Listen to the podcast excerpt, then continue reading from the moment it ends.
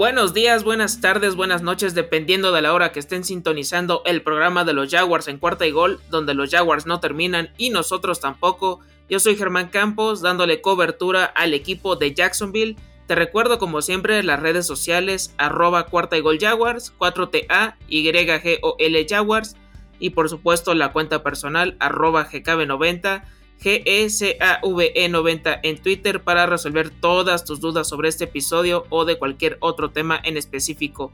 En esta ocasión tenemos invitado de lujo para analizar el partido entre Jaguars y Dolphins, donde se registró la primera victoria de la temporada 2021 y con ello romper una racha de 20 partidos sin conocer el triunfo, sin conocer esta parte tan amable que es de la NFL, les presento al analista, al experto de cuarta y Gold Dolphins, Ángel Tigrillo Márquez. ¿Cómo estás? ¿Cómo estás, amigo Germán? Pues bien, aquí ya sufriendo, este, probando la hiel de la derrota en Londres. Un viaje tan largo para una derrota como esta, después de haber ido ganando 10 este, puntos arriba, 10 puntos arriba y dejar el partido por decisiones y por, bueno, bueno, vamos a platicarlo si quieres vamos poco a poco desglosando y las posiciones eh, importantes vamos de, menos a más o como lo quieran ver.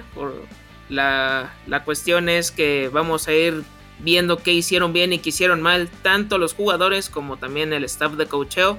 Empezando por Trevor Lawrence y Tua Tango Bailoa, que en esta ocasión creo que ambos mariscales de campo para a mi consideración jugaron bien, no fueron tan decisivos o que fueran los que eh, detonaron todo para que se fuera todo por la borda. Pero, ¿cuál es tu perspectiva tanto de Trevor como de Tua? De Trevor me encantó cómo manejaba la presión.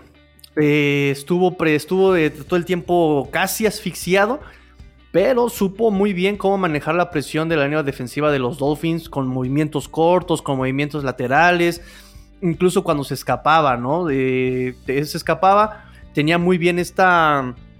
Tiene, tiene, un nombre esta cualidad de los, de los, de los, de los corebacks, este, esta, este awareness, ¿no? Cuando ya presiente que viene la presión, sabe muy bien hacia dónde escapar, ¿no? Ese corte que le hace a Iman el Ogba estaba yo muriéndome acá en la televisión, así como ya tenía el tacleo, ya tenía el sack Iman el Ogba y Trevor Lawrence con un giro lo dejó viendo estrellitas a Iman el Ogba, se le va el sack y Trevor Lawrence puede extender la jugada. O sea, eso es muy bueno de Trevor Lawrence, la precisión que tiene, cómo encuentra sus receptores.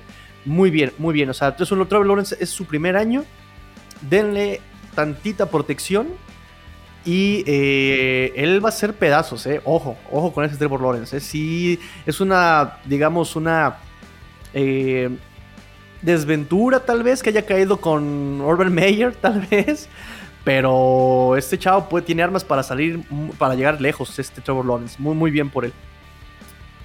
Así es, de hecho su partido estuvo discreto, aceptable hasta eh, eh, con los números que, tuvo. Eh, hasta eso no se animó tanto con los acarreos. Ahora sí como que estuvo como que muy, muy cauto en ese aspecto. Solo tuvo dos.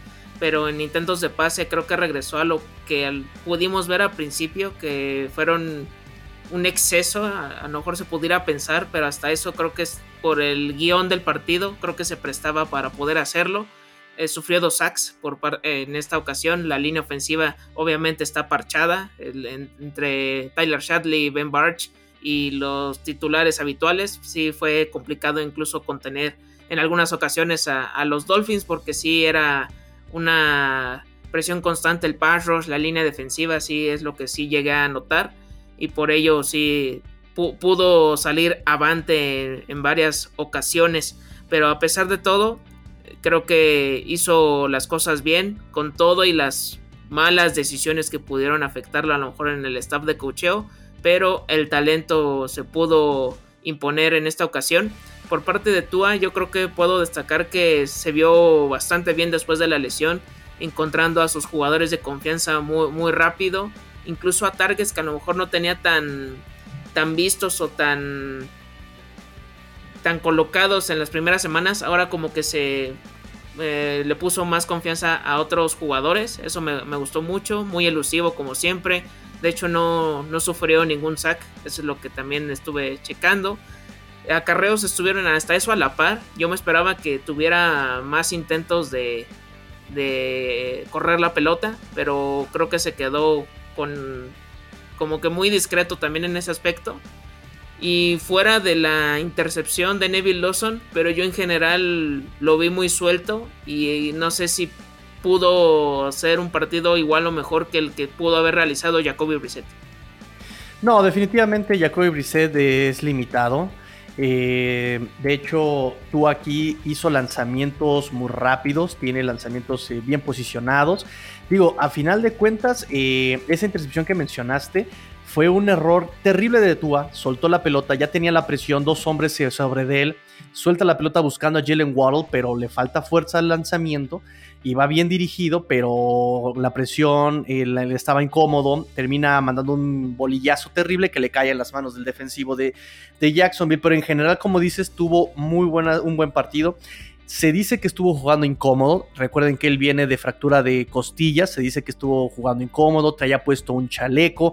Y como dice, aún así, eh, creo que no se notó. Digo, no, creo que eso es bueno para tú, malo para el equipo.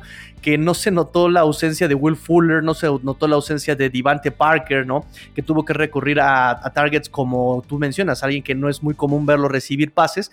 Que él está en el equipo más por su trabajo de equipos especiales que eh, por un trabajo ofensivo, que es McCollins. McCollins, él llegó como corner el año pasado y poco a poco trata de encontrar su espacio como wide receiver, ¿no? Aprovechando justamente la ausencia de estos wide receivers eh, como Preston Williams, como te comentaba el veterano Devante Parker o Will Fuller.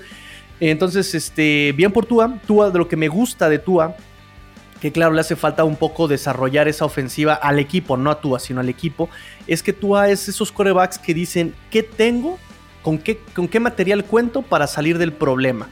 Y ya con ese ya con ese material, él puede, digamos, tomar sus recursos y tratar de salir adelante, ¿no? Por eso lo vemos eh, que ayer eh, le tiró a 11 objetivos. 11 objetivos usó Tua el, el, día de ayer entre tight ends, entre running backs y wide receivers. 11 objetivos distintos.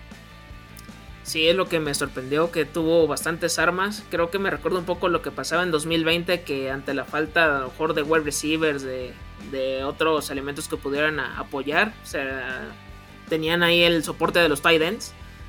No, no solo era Gesicki, eran muchos más. Y eso creo que aquí también se mostró en esta ocasión. Pasando al, a los backfields, puede ser que James Robinson ya pueden decirle caballo de batalla de una vez por todas. Tuvo el 100% de los snaps. No apareció nadie. Nadie le hizo sombra. Y fue bastante efectivo por, por esta vía. Y también fue requerido por aire. Que eso es también una de las armas que lo hacen bastante versátil. Por parte de los Dolphins. Fue otra vez dividir el, esfuerzo entre tres eh, elementos Miles Gaskin, Salvon Ahmed y Malcolm Brown. Pero, ¿con quién quieres empezar de, esto, de estos dos backfields? Pues mira, si quieres vamos con James Robinson, se me hace un, running back de, esto, de estas joyitas, ¿no? Llegó como undrafted free agent, si no me recuerdo, aquí a los Jacksonville Jaguars.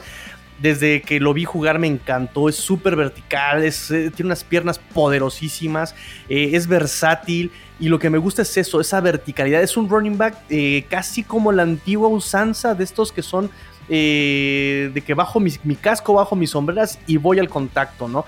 aún así, él llega a ser elusivo, combina ese juego moderno que es la elusividad y lo combina ya con un juego todavía más actual que es el, lo que le llaman el back receiver, ¿no? Que puede ser un receptor que llega desde el backfield. Me parece muy buen running back que entra en una ganga. No sé qué tal esté su situación contractual, pero al ser un drafted free agent, me parece que no, no, no, va a requerir como el gran pago este, en años próximos. Entonces, a mí se me hizo increíble que incluso eh, estos Dolphins, que es lo que me desespera ya de estos Dolphins, que yo la previa contigo presumía, que él corría por el centro, pero los Dolphins podían detener la carrera por el centro, ¿no? Que normalmente fallaba esta defensiva por el centro cuando ya estaba cansada, pero era apenas el tercer cuarto, empezando la primera ofensiva del tercer cuarto y no podían detener a James Robinson. y, que, y hasta ahorita estoy notando que es, él jugó el 100% de los snaps, o sea, bien por James Robinson, es un corredor que a mí me gusta muchísimo. Sí demostró de lo que es capaz y más ante la lesión de Travis Etienne, ni Carlos Hyde, ni Daria Agumawale, ni los que están en Practice Squad ahorita están que, le puedan eh, poner en peligro el, puesto del running back 1 como titular por parte de los Dolphins. Esta utilización que yo vi, por ejemplo, en 2020 de Miles Gaskin, que fue un jugador de menos a más, que a lo mejor no tenían muchos presupuestado, que a lo mejor veían más a Matt Breida o al mismo Jordan Howard que iban a ser los que iban a compartir eh, este comité. Al final de cuentas él sobresale, él les gana la partida, e incluso terminan creo que cortando algunos de estos elementos y fue el que se estableció como el número uno sin necesidad de, otros jugadores que le hicieran sombra. Tal vez para mejor por alguna lesión, pues Alvon Ackman entró al quite, pero fuera de eso estuvo muy constante y ahora está otra vez dividida esta zona del campo para los Dolphins. Me, llamó mucho la atención que incluso sumando el yardaje de, de, estos tres jugadores con los de James Robinson no, no lo alcanzan siquiera. y esta cuestión habrá fallado algo en la pretemporada con Gaskin o durante este arranque de la campaña. ¿Qué, pasó en esa confianza de, Brian Flores con, con, este running back? Mira, eh, he notado varias cosas con este playbook que volvemos a lo mismo. Es este terrible cómo utilizan a sus piezas en general. Y con Miles Gaskin sí debo justificar ese playbook un poco también porque eh, lo utilizaban a Malcolm Brown en ofensivas en las que tenías que ser como más James Robinson, profundo. O sea, tienes que llegar y casi casi reventarte al liniero que tienes de frente, ¿no? Miles Gaskin no tiene esas capacidades y por eso eh, yo presumo, yo por eso creo que por eso no utilizaron a Miles Gaskin en esos partidos.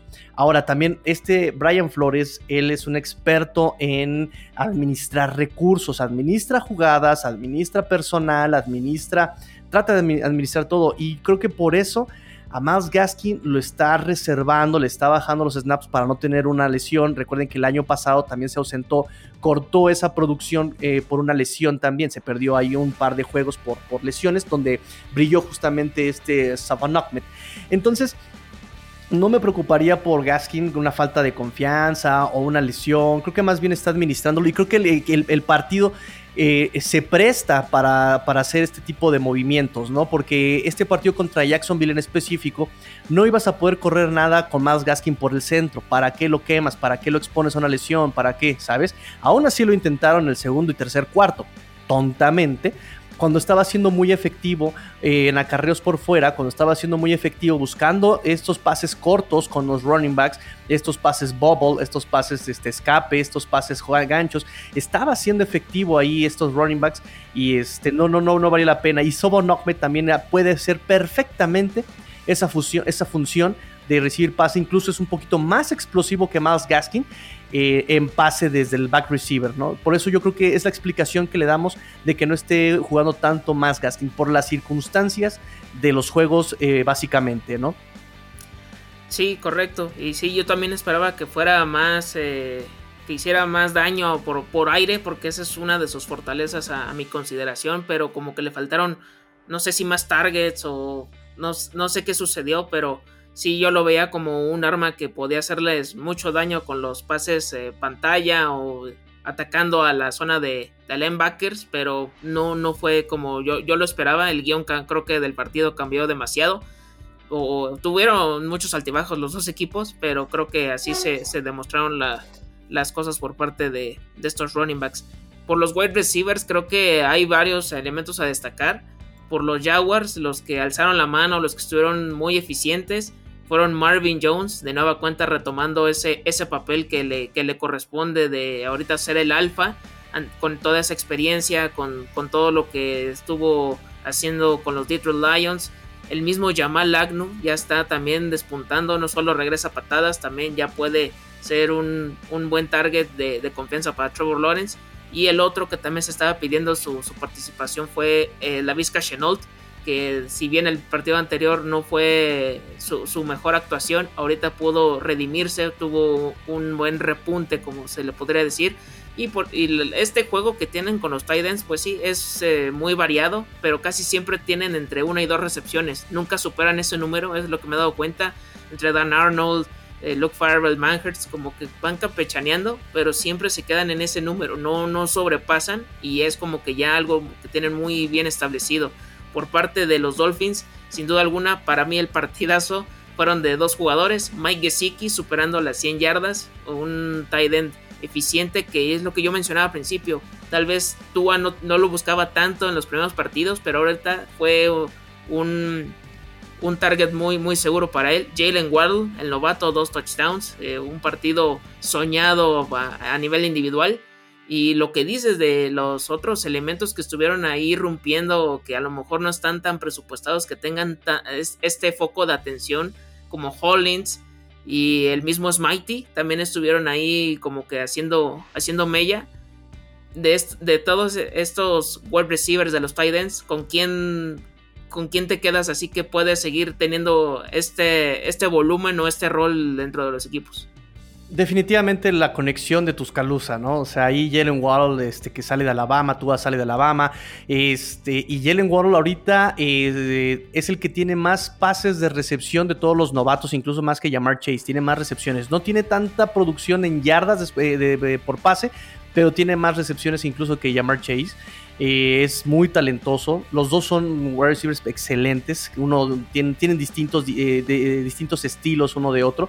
Eh, siento que también Jalen Waddle aquí es el indicado para estar con Tua. por eso me quedo mucho con Jalen Waddle. Es un, es un wide receiver joven que genera yardas después de la recepción. Lo intenta siempre no es como un Divante Parker que rara vez te genera yardas después de la recepción, ¿no? Y creo que es el único wide receiver ahorita en el, roster que jugó, por ejemplo, con esa capacidad de explosión. En algún momento fue Albert Wilson en el 2018, pero ese Albert Wilson ya, ya parece que ya falleció porque ya es un Albert Wilson que incluso tuvo dos targets en el partido contra Jacksonville.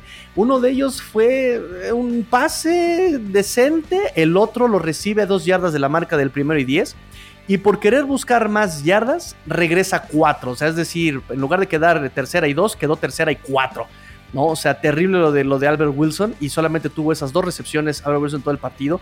Incluso me gusta más la seguridad de Mac Hollins, que él, repito, él le llegó como elemento de equipos especiales, como Gunner eh, exclusivamente y ha tenido más producción, incluso Mac Hollins ha tenido muchísimos menos drops, Mac Hollins en su historia que otros wide receivers con más eh, calificados, mejor calificados, eh, y, exactamente, creo que el mejor, aquí cumplimos con el, con el dicho, ¿no? El mejor amigo del coreback es el Tyre, ¿no? Y ahí está Mike Gesicki, que ya, eh, vuelvo lo mismo, en, ciertas series los Dolphins se vieron inteligentes y estuvieron generando las oportunidades para poder ir a profundo, ¿no?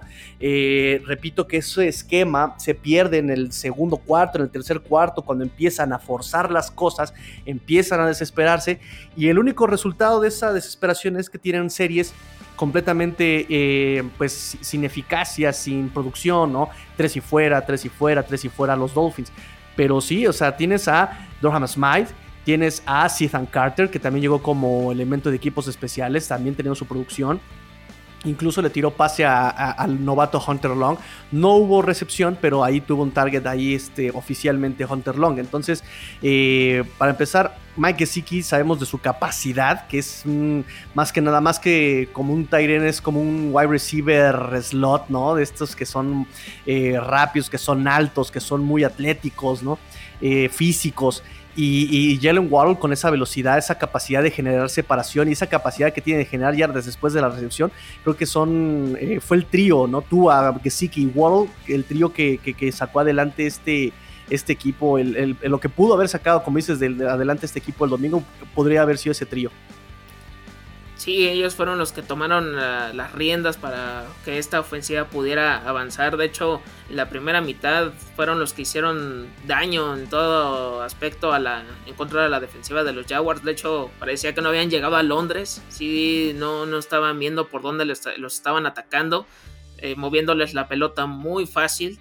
Incluso por, por tierra también había algunas jugadas que la defensiva no sabía nada bien.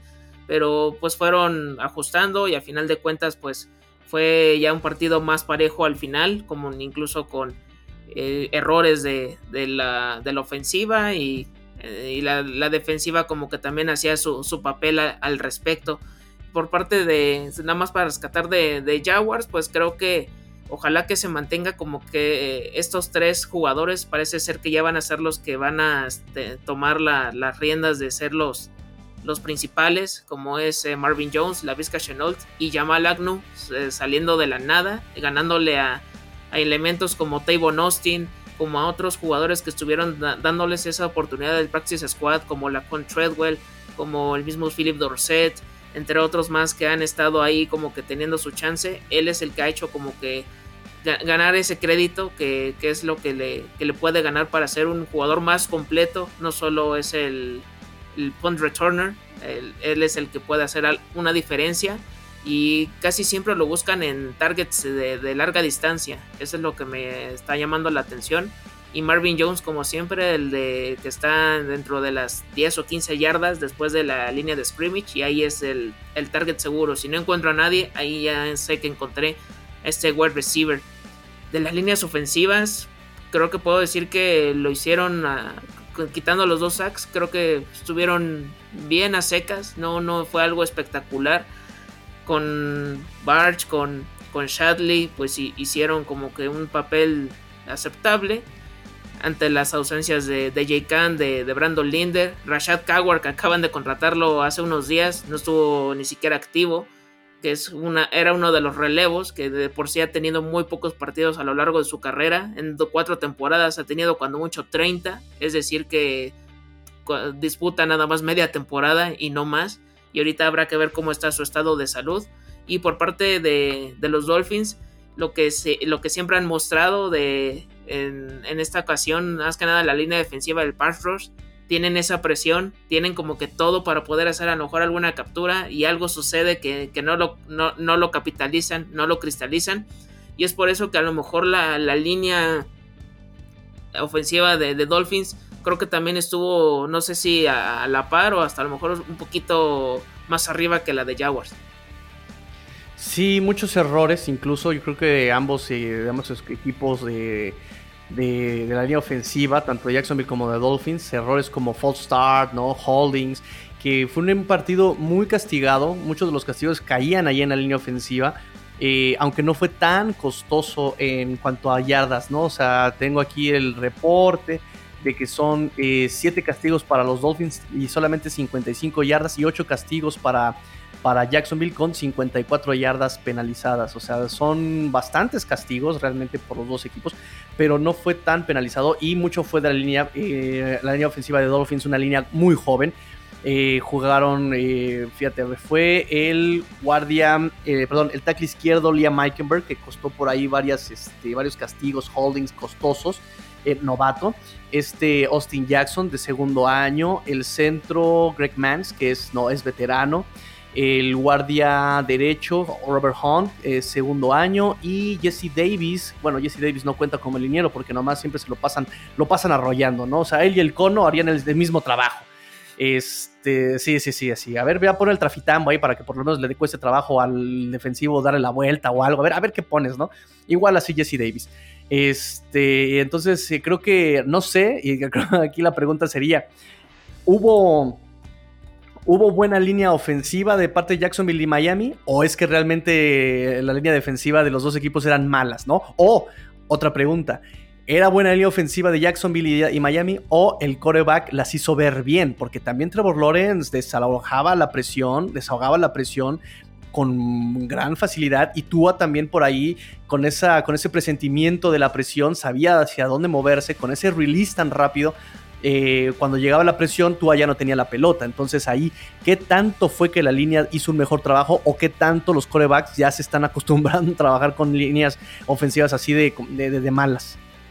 Sí, yo creo que ya con el paso de, la, de los partidos se están viendo tal vez las, las carencias o dónde pueden poder moverse de, mejor forma, cómo desahogar la, la presión, cómo saber si, si poder tomar un acarreo, si saber si va a poder mm, soltar el balón en dos segundos o hasta extender la jugada, como que ya son cosas que ya van viendo con, el paso de, los partidos. Y circunstancias, como dices, las indisciplinas, creo que eso es algo que también ahorita ha tenido la línea en general de los Jaguars, con suplentes, con titulares o con los que estén ahí presentes como que todavía tienen eso, tienen que ajustar mucho esa parte porque luego esas series ofensivas que a lo mejor prometían algo en los partidos anteriores, luego les costaban puntos o poder acortar distancias, en fin, pero eso es algo que sí tienen que ir puliendo, pues ahora sí que con lo, con lo que hay, porque bien pudieron haberse reforzado y tienen que estar recurriendo todavía a la agencia libre para llenar esos espacios, que es una parte fundamental. no sé si se les fue todo con Cam Robinson y su etiqueta de jugador franquicia, si se sintieron muy seguros con teniendo ese talento nada más, pero creo que todavía falta mucho por, por recorrer y saber quiénes se van a quedar. Yo sí, dejando así de, de lado ciertas circunstancias. Yo, yo sí dejaría a Brandon Linder, que es el que lleva más tiempo ahí en, esta línea, el centro. Es de los capitanes con estrellas de oro. Eso es un logro desbloqueado en Jaguars porque no, no es muy. No, se ve muy seguido que se queden tanto tiempo en las franquicias. Y eh, Cam Robinson está, haciendo, está desquitando lo, lo que es. Y los demás creo que sí les dejaré un asterisco. Eh, Andrew Norwell, AJ Khan y Jawan Taylor. Sí han tenido luego sus eh, fallos de que no hacen el tacleo necesario, por eso llegan los sacks. O que los presionen en rápido como ese flip flicker que fue mal logrado en contra de los Cardinals, que no supieron ni por dónde les llegó JJ Watt y llegó el pick six de este Byron Murphy. Entonces hay que, hay que seguir checando este aspecto de la línea. Ahora sí, la defensiva Creo que las dos fueron muy permisivas en, cuestión de, yardaje. Tuvieron jugadas puntuales en cada una de, ellas. Pero no sé qué, por, dónde quieras empezar a eh, línea defensiva, parros, eh, secundaria, linebackers. ¿qué, ¿Qué es lo que quieres ir desmenuzando? Pues mira, vamos este, de lo más corto a lo más profundo, ¿no? Empecemos con la línea defensiva y no sé, yo a la línea defensiva de Jaguars y llegaba a hacer presión, eh, estaba ahogando, de repente tuvo la intercepción, viene justamente de la presión pero eh, no, no, como tú dices, no capitalizaban esas, esas, esas, presiones, ¿no? Y lo mismo le pasa a Dolphins. Dolphins, bueno, Dolphins por lo menos se llevó dos capturas, dos de ellas, eh, perdón, una de ellas fue justamente un strip sack, ¿no? Este, la de Wilkins, que lo captura a, a Lawrence provocando el fumble. Este, pero le falta muchísimo. Digo, tanto para Dolphins como para Jaguars, porque las dos líneas ofensivas son malas, las de Jacksonville y de Dolphins, son defensivas, son ofensivas muy, muy, chavitas. Y digamos que esta era la oportunidad de brillar del pass rush, la oportunidad de, presionar, de, y, no, no, no hubo tanto eso, ¿no? No, no hubo tanto este, esa, esa, presión necesaria, por lo menos del lado de Dolphins. De Trevor Lawrence tuvo un mundo de tiempo para lanzar, tuvo tiempo para lanzar. Entonces lo que yo te decía en la previa, para poder, eh, digamos, eh, eh, frenar a Trevor Lawrence, tenías que tener a todos tus wide receivers cerrados, que no hubiera oportunidad de, pasar. Y obviamente la presión tenía que llegar rápidamente para que cometiera el error, para que llegara la captura, para que se deshiciera del balón, para que ahí se detuviera, ¿no? Aquí no pasó. Las coberturas fueron deficientes, le dieron tiempo a Trevor Lawrence eh, y recuerda que las coberturas del, perímetro no son eternas. Ninguna te va a durar toda la jugada. Entonces eh, ahí vino el acierto de Jacksonville. Eh, Jacksonville quedó con mucha vida por ese tiempo que tuvo Trevor Lawrence, ¿no?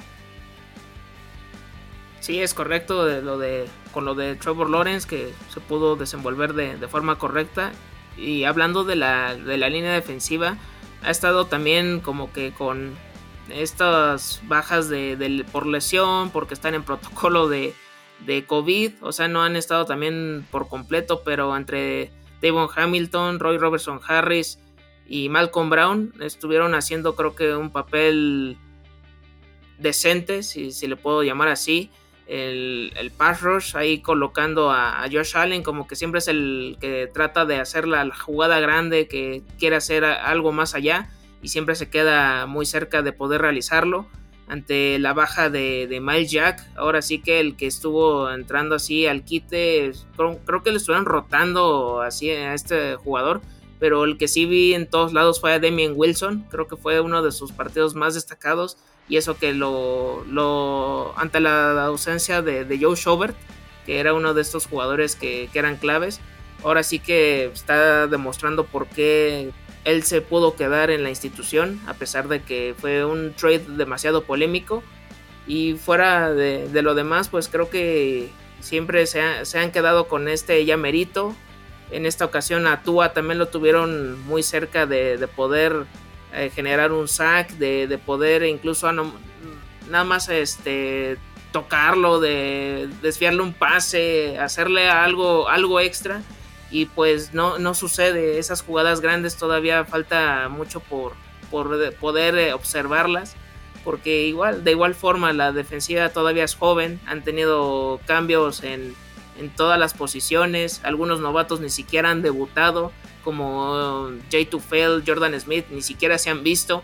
Entonces eso también me habla de que no sé si sabían que si eran tenían problemas de lesión en college porque se me hace raro que no siquiera hayan, hayan tenido una oportunidad ya dentro de.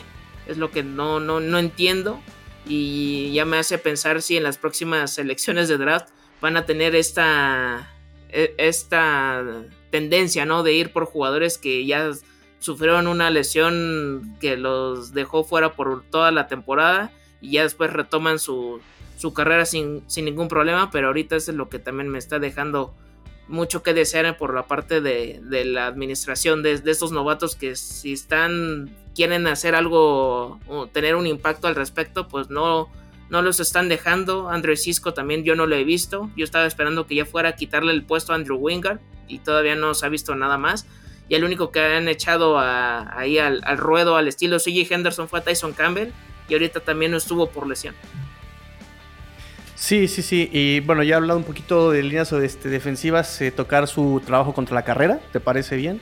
Eh, y lo voy a resumir así de sencillo, ¿no? Eh, Jaguars hizo su chamba, no le pudieron correr por el centro, Miami no. A Miami le corrieron por donde quisieron estos Jaguars, que repito, es, eh, es, eh, contrario a lo que veía demostrando Dolphins tanto el año pasado, no se diga ya eh, estas últimas semanas. Si algo tenía seguro Dolphins era que no le podían correr por el centro y esta ocasión ni eso pudieron hacer, digamos, de manera contundente estos Dolphins.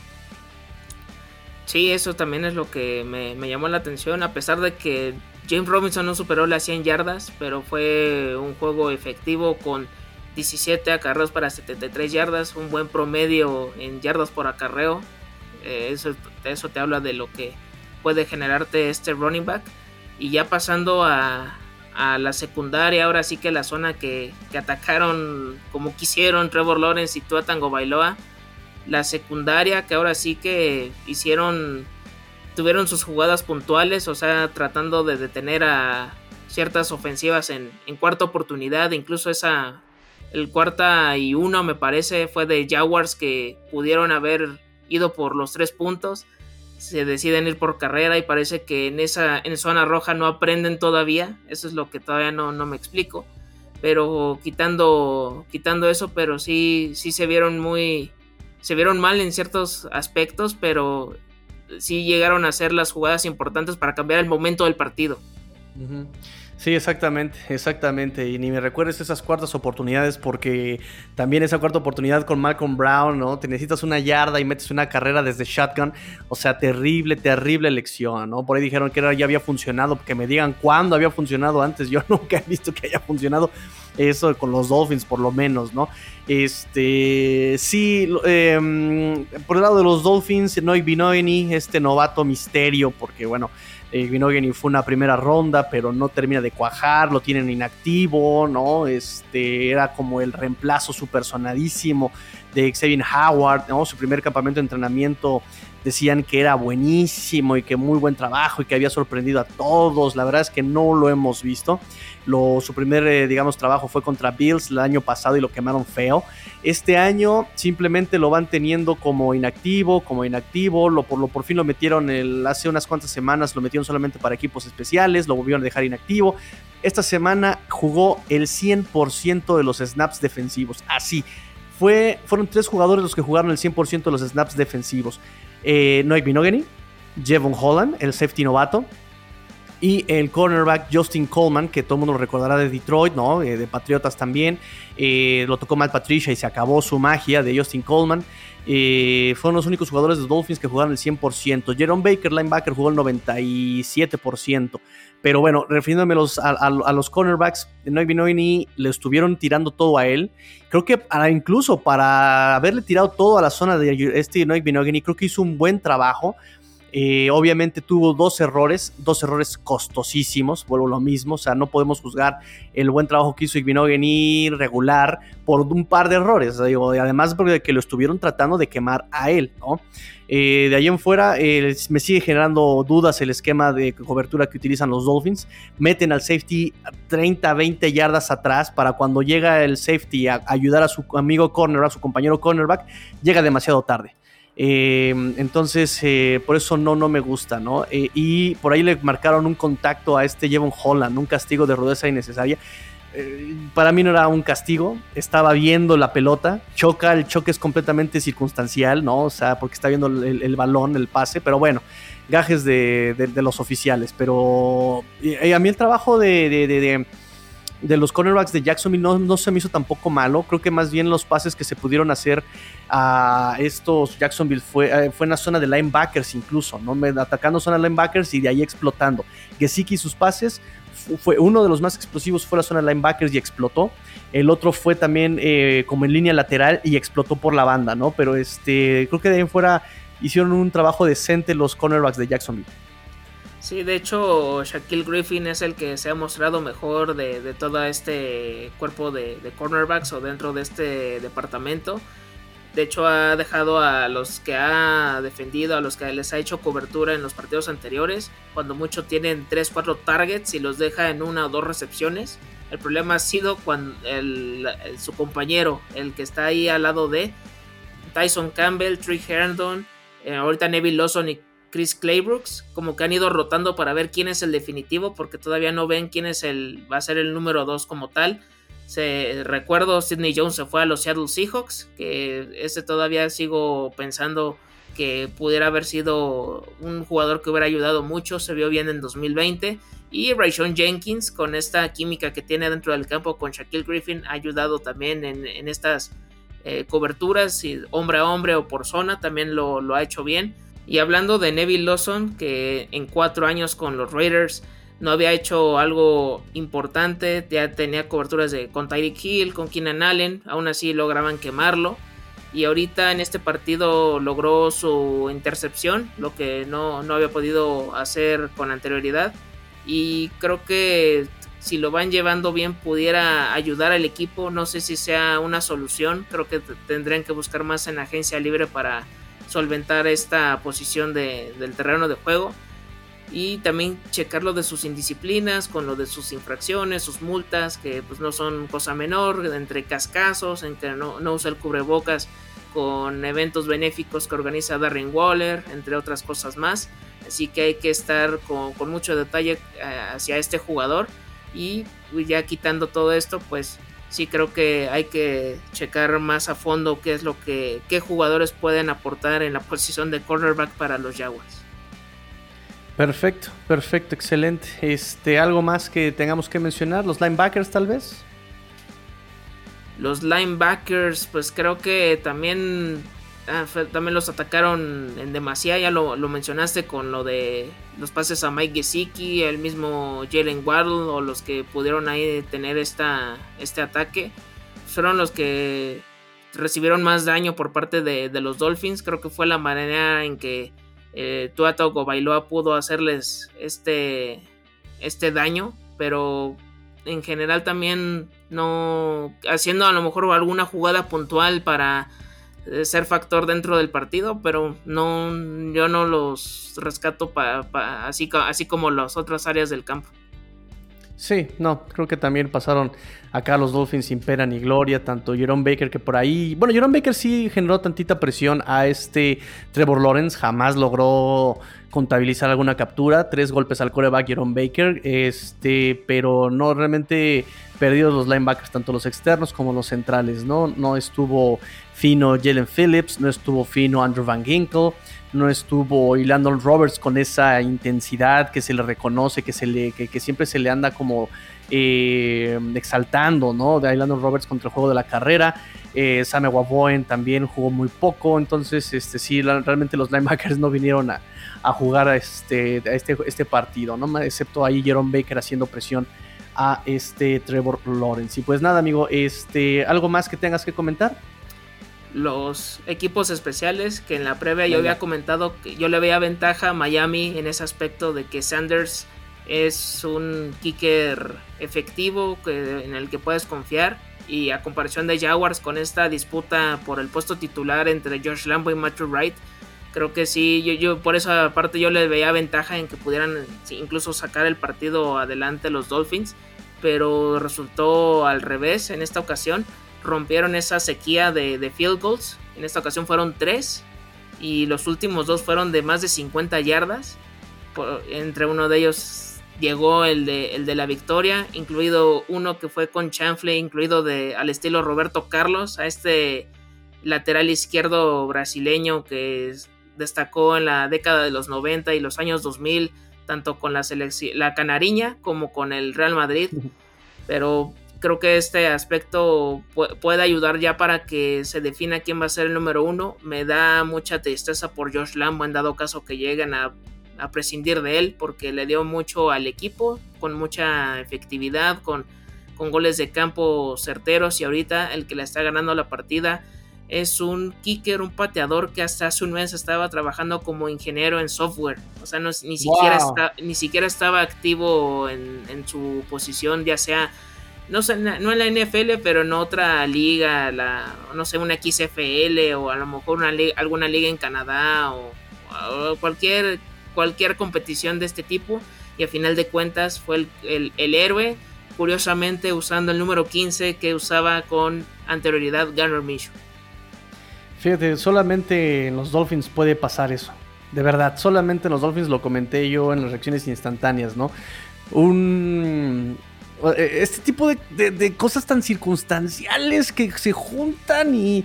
Es decir, fíjate, un pateador que en su vida había pateado por lo menos acá con los Jacksonville Jaguars, un gol de campo de más de cuarenta y tantas yardas, llega y mete uno de 54. O sea, no es posible. Y solamente a los Dolphins les pasa que revive un pateador o que nace el pateador justamente en este partido y para ganar el juego. O sea, increíble lo que pasa también con los Dolphins. Y de este lado, pues eh, me, ya me empieza a preocupar un poco la situación con Jason Sanders, que el año pasado eh, de algo podíamos estar seguros con los Dolphins. Uno, robo de balón. Dos, la defensa no le podían correr. Tres, Jason Sanders es perfecto. Y ahora nada de eso es presente en este equipo de los Dolphins hasta ahora, ¿no? Jason Sanders me preocupa ya porque no está eh, siendo eh, seguro, no están confiando en él, prefieren despejar y tratar de encajonar que eh, hacer el gol de campo largo con Jason Sanders. Y distancias que Jason Sanders el año pasado había logrado, 55 yardas, 56 yardas, son, es un gol de campo largo, sí, pero Jason Sanders lo, podía lograr con relativa facilidad, entonces ya no están confiando en él, siento, no sé qué está pasando ahí. Y bueno, el, la batalla del POP, del Possession of Position, la posición de la posición, eh, cuando Miami estuvo jugando con un esquema adecuado, lo iba ganando Miami. Incluso una de las anotaciones de Miami fue gracias a la posición de la posición. Estaban ya cerca. Encajonaron a Jacksonville, despejó Jacksonville y Miami empezó en una posición de campo súper cómoda, ¿no? Esa es la importancia de la posición de la, posición de la, posición de la posición. Entonces, em, después ya cuando tienes esa, esa batalla medio ganada, viene el pateador de despeje y el pateador de despeje que es Michael Palardi, terrible, unos calcetinazos de 30 yardas, o sea, terrible ahí el pateador de despeje. Entonces, si estos Dolphins no hay de dónde rescatarlos, ¿eh? no hay de dónde. Y pues si, si, no te molesta, amigo, tengo aquí unas cartitas que escribieron los, los, los, aficionados de los Dolphins, ¿verdad? Que, me mandan Adelante este, el Finbox, por favor. Perfecto, el Finbox, ahí va. Nos dice César Gerardo, empiezo a dudar seriamente de Brian Flores como head coach. Lo que todo vemos, eh, que él ¿cómo, está esto? A ver, es que estoy leyendo de lado. Este, lo que todos vemos incluso sin ser expertos, pareciera que él ve otro juego y empiezan a aparecer desempeños individuales a falta de un plan consistente. Tua no es el problema, es la solución. Ross lo verá igual. Pues miren, repito que este, el dueño, este Stephen Ross, se echó para atrás desde hace unos años y dijo, que ya me di cuenta que yo no eh, sé de fútbol, sé de negocios, pero no sé de fútbol, así que me echo para atrás. Este, y creo que está enterado, creo que sabe que iba a ser un proceso largo, pero eso, es, eso fue hace dos años, no sé qué tal ahorita. De hecho, fue a Londres y estuvo viendo el partido allí en Londres. Nos dice Ulises, dice, ya, te da, ya das por descontado que vamos a calificar a playoffs esta temporada. ¿Tú qué harías si fueras Ross para remediar este desastre? Bueno, pues si yo fuera Ross, este, pues sí, como que eh, le das golpe en la mesa, ¿no? Y, ah, ¿qué está pasando, no? Digo, porque al final no puede tomar decisiones, digamos, deportivas, ¿no? Deportivas, es el, él es el dueño, pero pues no creo que tenga la solución deportiva, ¿verdad? O el esquema correcto, o, no creo.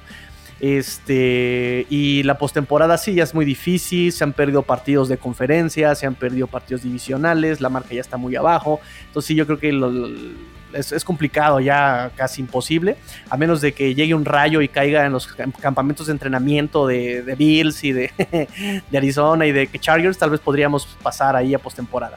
Nos dice Luis Borja, eh, buen programa Tigrillo, efectivamente una cosa que preocupa mucho es que Flores ha perdido esa capacidad de hacer ajustes en el equipo y cuando me refiero a equipo incluyo a su staff de entrenadores porque claramente no hacen un buen trabajo y él es el responsable máximo, pues sí, él es responsable máximo.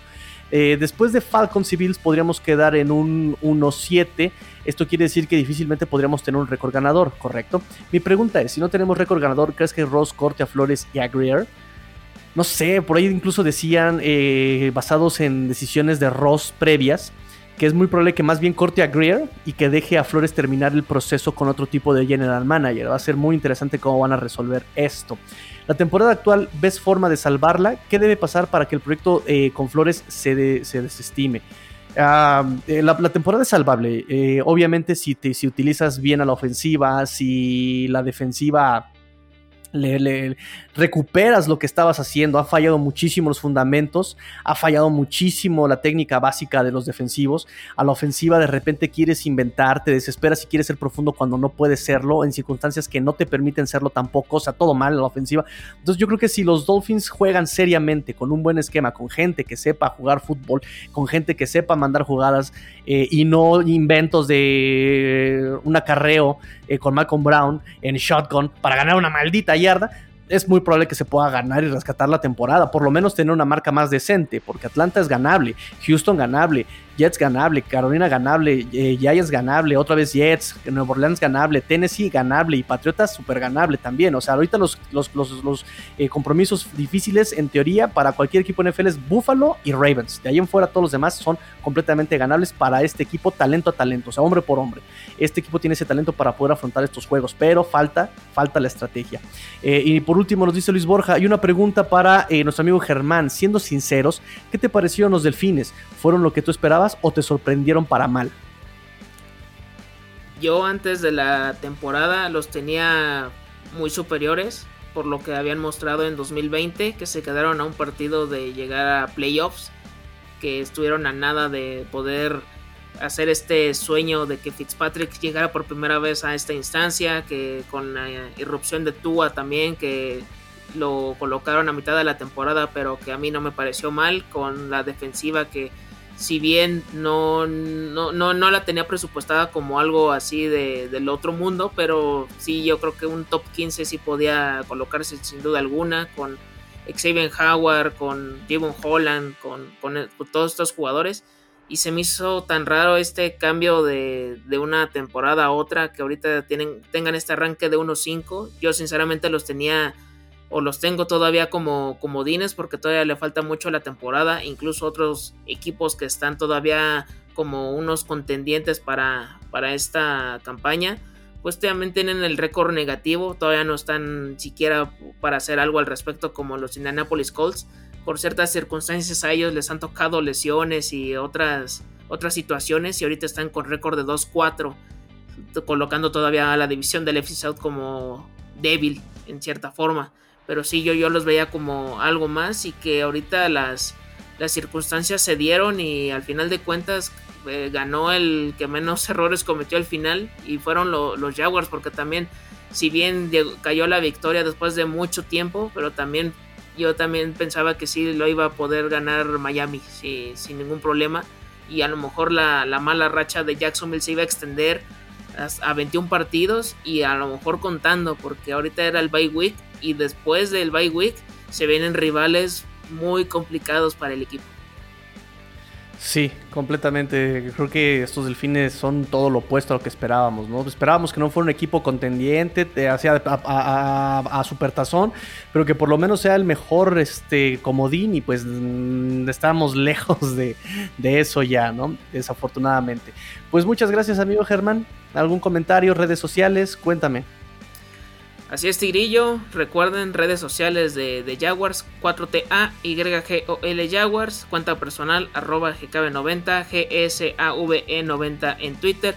Por si quieren decir que Urban Mayer eh, hizo lo necesario para poder sacar este partido. Yo ya lo estoy haciendo que se quedó en Londres, tal vez no regresó con el equipo, a lo mejor se encontró Mr. Bean, yo no lo sé, pero pudo hacer las decisiones correctas para este encuentro, le da un poco de oxígeno, pero todavía le falta mucho para retomar esta credibilidad que la ha ido perdiendo decisión tras decisión, pero paso a pasito. Ahora sí que hay que dejarlo trabajar y que por lo menos termine la temporada para ver si realmente puede hacer algo al respecto. Y Tigrillo, ¿cuáles son las redes sociales de, de los Dolphins? Arroba Cuarto Dolphins, arroba Cuarto Dolphins, arroba Cuarto Dolphins, 4TA Eagle Dolphins, el 4 va con número, ahí está, redes sociales para que ahí pregunten, para que ahí participen, para que ahí dejen su finbox, para que ahí lo que necesiten, ahí vamos a estar apoyándoles. Y mis redes sociales personales, ahí arroba master-tigrillo y pues idem, ahí lo mismo, necesiten algo, ahí lo, los atendemos y con todo gusto les respondemos sus preguntitas. Gracias Tigrillo por estar en este espacio de, Cuarta y Gol Jaguars para, para el análisis de, este partido de la semana 6. No se olviden de seguir todos los contenidos de Cuarta y Gol, Facebook, Twitter, Instagram, YouTube, TikTok, los lives que hay después de, cada eh, Monday Night, de Thursday Night, del mismo Sunday Night Football. Ahí van a estar disponibles y por supuesto eh, la cobertura de la mayoría de los equipos de la NFL con podcasts semanales con al menos dos o más episodios por cada uno de ellos. No se olviden de, checar todo este contenido que les tiene cuarta y gol. Yo soy Germán Campos y recuerden, porque los Jaguars y los Dolphins no terminan y nosotros tampoco. Cuarta y gol. up.